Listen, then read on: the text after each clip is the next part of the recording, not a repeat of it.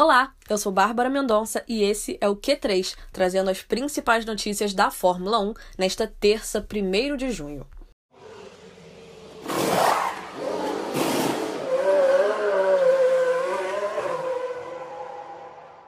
A nova divisão de motores da Red Bull, que fará sua estreia na Fórmula 1 em 2022, pode ter até 50 ex-funcionários da rival Mercedes, de acordo com a imprensa alemã. O chefe de equipe da Mercedes, Toto Wolff, também disse recentemente que a Red Bull fez contato com 100 dos atuais funcionários da Mercedes, mas só fechou o contrato com 15.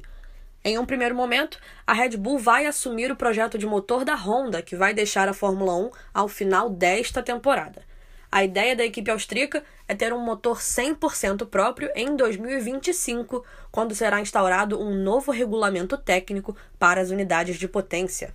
Segundo o consultor de automobilismo da Red Bull, Helmut Marko, a Red Bull Powertrains terá um teto de gastos de 1 milhão e 600 mil euros para cada unidade de potência.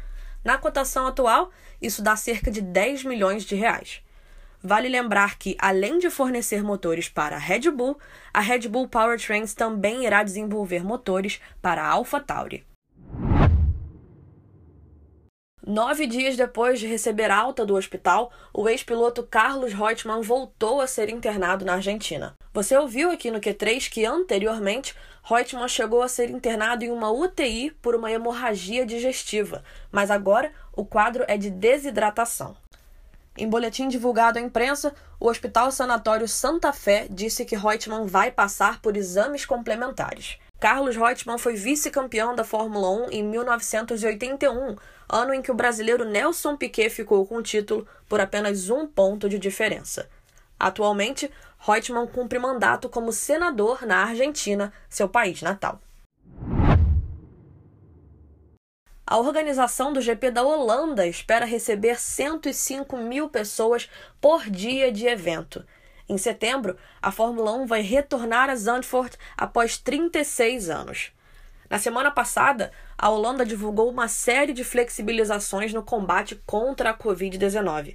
Hugo de Jong, ministro de Saúde Pública da Holanda, disse que a expectativa é que o distanciamento social acabe no dia 1 de setembro e que a partir deste dia o uso de máscara deixe de ser obrigatório. Jan Lammers, diretor esportivo do GP da Holanda, afirmou ao site Motorsport que a logística da etapa de Fórmula 1 demora cerca de dois meses para ser concluída. Por isso, a realização do evento deve ser confirmada no início de julho. O GP da Holanda voltou para o calendário da Fórmula 1 ainda no ano passado, mas foi cancelado por causa da pandemia. A última corrida em Zandvoort aconteceu em 1985 com vitória de Nick Lauda. So box, box, box, box.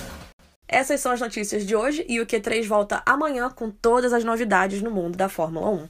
Tchau, tchau!